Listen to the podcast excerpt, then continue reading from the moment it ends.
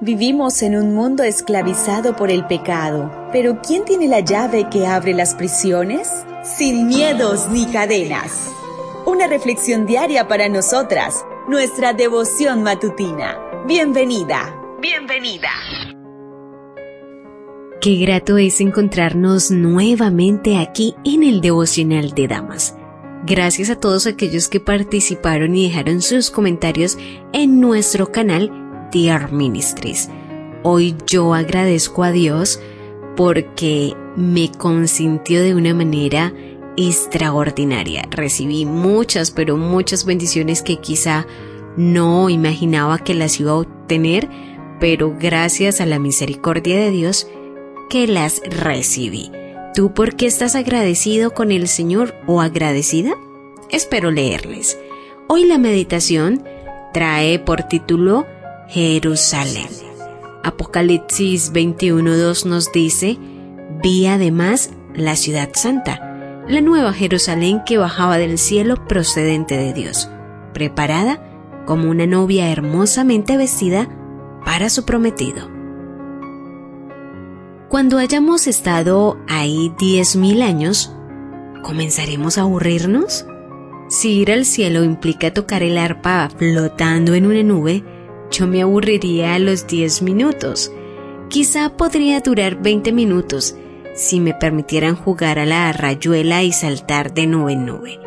La realidad es que mientras nuestras ideas acerca del cielo y de la tierra nueva no estén basadas en la Biblia, la eternidad no podrá cautivarnos. Pasar una semana de vacaciones en la playa, tomando sol, sin hacer nada, suena fantástico sin embargo, pasar una década en la misma playa, en la misma reposera, sin poder hacer nada, sería una tortura. Los estereotipos antibíblicos del cielo como una existencia vaga e incorpórea nos hacen mucho más daño del que nos damos cuenta, disminuyen nuestra anticipación del cielo y nos impiden creer que realmente es nuestro hogar. Esto reflexiona Randy Alcor en su artículo El cielo de camino a casa. La Biblia describe la Nueva Jerusalén como una ciudad opulenta, magníficamente diseñada.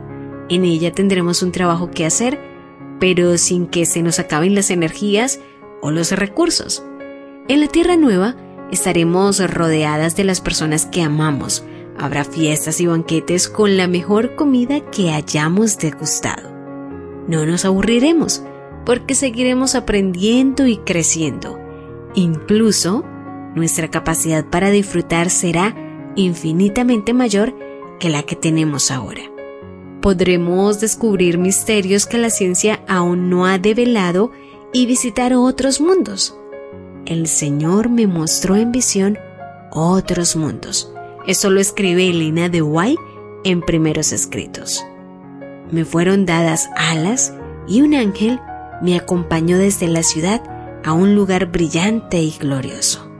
Los moradores de aquel lugar eran de todas estaturas, eran nobles, majestuosos y hermosos.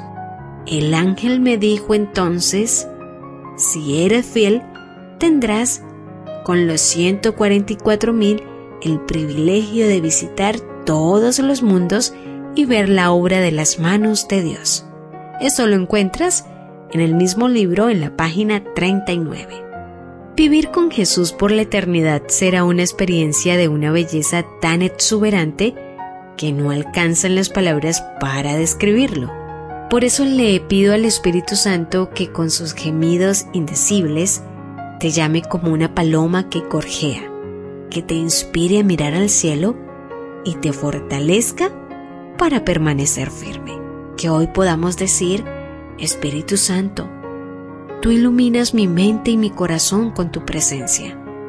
Te pido que santifiques mi imaginación esta mañana, mientras imagino lo que será vivir contigo en la tierra nueva. Haz que la belleza de esta promesa deje una huella tan clara en mi interior que me llene de añoranza, de nostalgia por el hogar. Devoción matutina para damas. Sin miedos ni cadenas. Una presentación de Canaan Seventh Day Adventist Church and DR Ministries. Hasta la próxima.